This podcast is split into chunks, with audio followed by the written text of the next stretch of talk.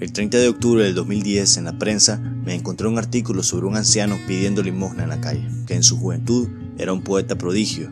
La esquizofrenia que empezó a padecer desde joven lo llevó a la calle, y a eso sumándole la muerte de sus padres, su hermano mayor y la pobreza misma, siendo esta última la sombra de lo que una vez fue y que en ese momento era. Cuando leí su artículo en ese momento, empecé a creer en el poder de contar historias y esperaba un día con ansias conocerlo. El sábado 24 de noviembre, Julio Cabrales, ese poeta que fue y terminó no siendo, falleció en un hospital de la capital, casi solo, sin piernas y con una mente que olvidó la majestuosidad de su vida pasada. Su muerte no debe ser en vano, puesto que las enfermedades mentales no son tratadas como deberían serlo. Pasaron siete años desde que conocí su historia y escribí unos versos para él, versos que hace un año hice melodía y hoy quiero compartirlo con ustedes exclusiva, porque con él no pude. Les dejo entonces una estrofa de eso que llamé vagabundo. Que descansé en paz, poeta, y donde sea que el mundo te haya arrastrado, no encontré el espectro de la rosa del que una vez hablaste, sino la rosa más hermosa que te dé ese abrazo que antes de irte nadie te dio. Poeta célebre, poeta cerebral Poeta, ¿dónde estás? Te quiero encontrar. Vagabundo que tiene un corazón de poemas que nacen de tu sol. Vagabundo que vive sin temor, sumergido en locura y tanto valor. Vagabundo.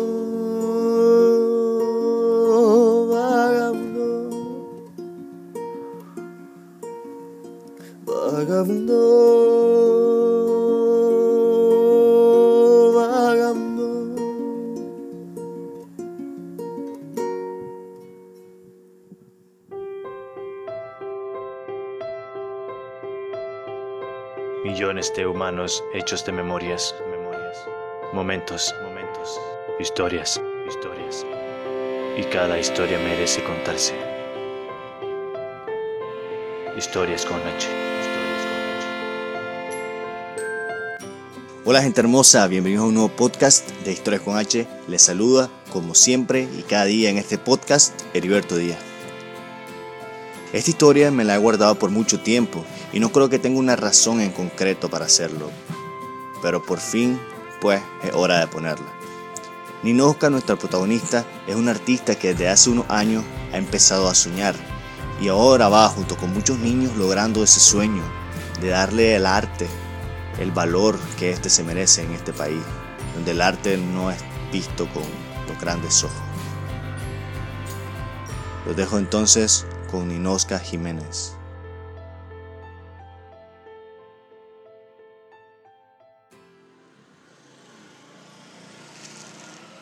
Eh, bueno, soy la profesora Ninoska Jiménez, directora de la Escuela de Arte y Cultura esta escuela se formó con el fin de irle inculcando, de ir inculcando más que todo a los niños el arte, el arte de pintar, el arte de dibujar, que acá no hay en este departamento. Entonces, por eso fue que se me ocurrió a mí, como soy maestra de primaria, pues me gusta trabajar con los niños. Esto comencé, ¿verdad? Esto fue nato porque desde niña eso a mí me gustaba pintar, pero ya después estudié en la Asociación de Promotores de la Cultura. Aquí mi profesor fue el profesor Gerardo Aguilar. Más que todo digo yo, él me formó a mí. Y ya después me fui a estudiar al Palacio Nacional de la Cultura, ¿verdad? Donde tuve, tuve otros conocimientos allá pero yo pues agradezco mucho a mi maestro, que fue el que me enseñó y el que me formó acá. Y,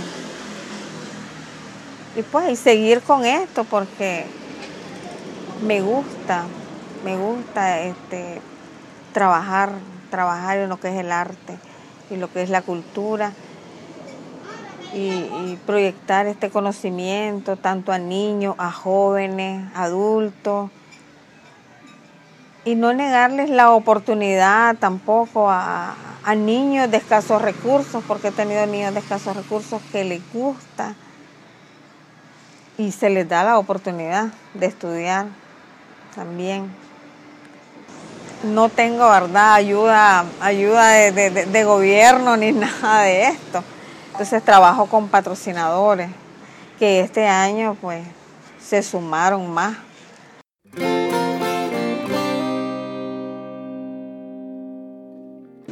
Yo siento que hay un problema en, este país que a veces el arte no es tan apreciable. Entonces la gente muchas veces no quiere pagar por un, pues, por un arte. Sí. ¿Cómo, ¿Cómo los prepara usted a ellos? Si, si, si les dice algo de pues que saben que el camino no es fácil de un artista. Así es, el camino no es fácil. Y este la bueno, para eso se hacen las exposiciones, para que por lo menos la gente conozca y valore, y valore el arte, el arte de los niños. Porque digo, imagínate los niños hacer una pintura bonita, que por lo menos la sepan apreciar. Yo he sentido lo he sentido de que la gente está apreciando el arte de ellos. Porque se han vendido artesanía, han vendido cuadros, hubieron 10 obras de arte que se vendieron. Entonces digo yo, es algo, se vendió algo. Y ahora las personas que quieran dar, hacer sus obras de arte, se les da la oportunidad a ellos también de que si ellos quieren trabajar esas obras de arte, pues ellos las hacen. Y esas ganancias son de ellos. Yo no les voy a ir a quitar dinero. Igual que los cuadros, si ellos venden sus cuadros, es de ellos el dinero, yo no dejo ningún porcentaje. Mi idea, como te digo yo, es que ellos vayan apreciando también pues lo, lo, que ellos hacen y que, le tengan amor a, a su arte que ellos tienen.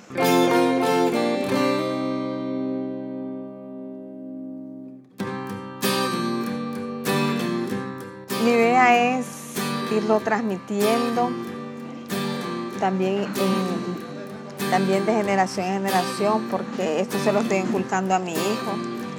Mi mamá ya me ayuda.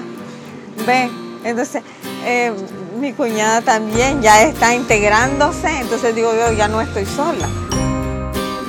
Mi hermana, entonces ya ellos, ya en la familia ya se están integrando ellos a, a él y de esa manera pues siento el apoyo para que poder trabajar mejor, mejor con los niños.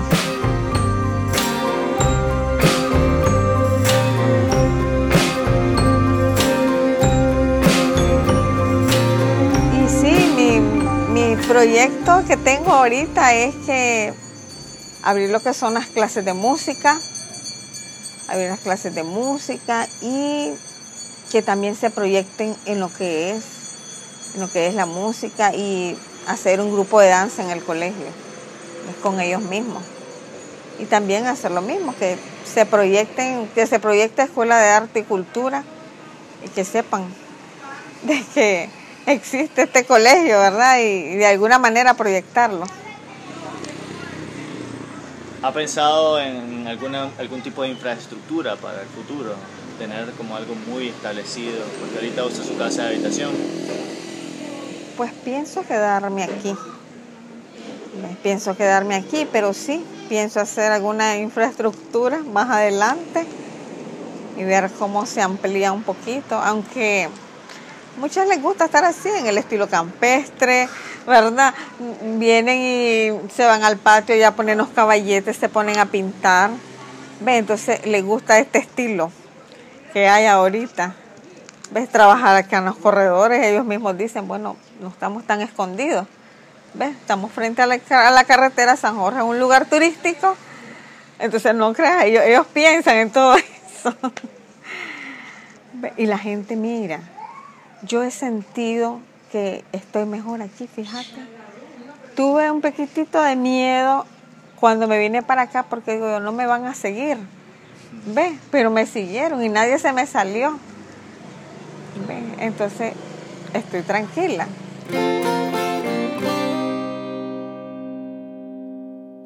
Si alguien quiere venir y, inscribirse o inscribir a su hijo, ¿qué tiene que hacer? Bueno, acá, bueno, el costo de la matrícula es de 100 Córdoba y, lo, y la mensualidad que cuesta 250 Córdoba. El horario de clase es martes y jueves y hay los de 2 a 4 y hay los sábados de, de 9 a 12 del día. Y no es tanto el costo que hay para que ellos puedan integrarse a lo que es la Escuela de Arte y Cultura y de alguna manera pues que sepan de que no se quedan solo en un aula de clase aprendiendo, ya aprenden algo y ya se van, sino que la idea es proyectarlos a ellos.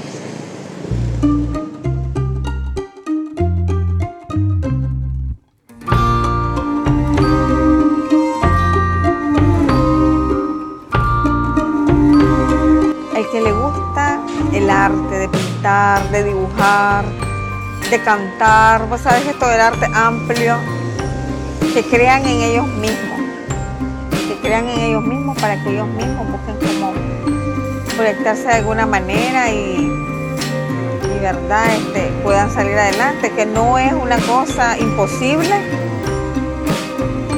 porque todo se puede.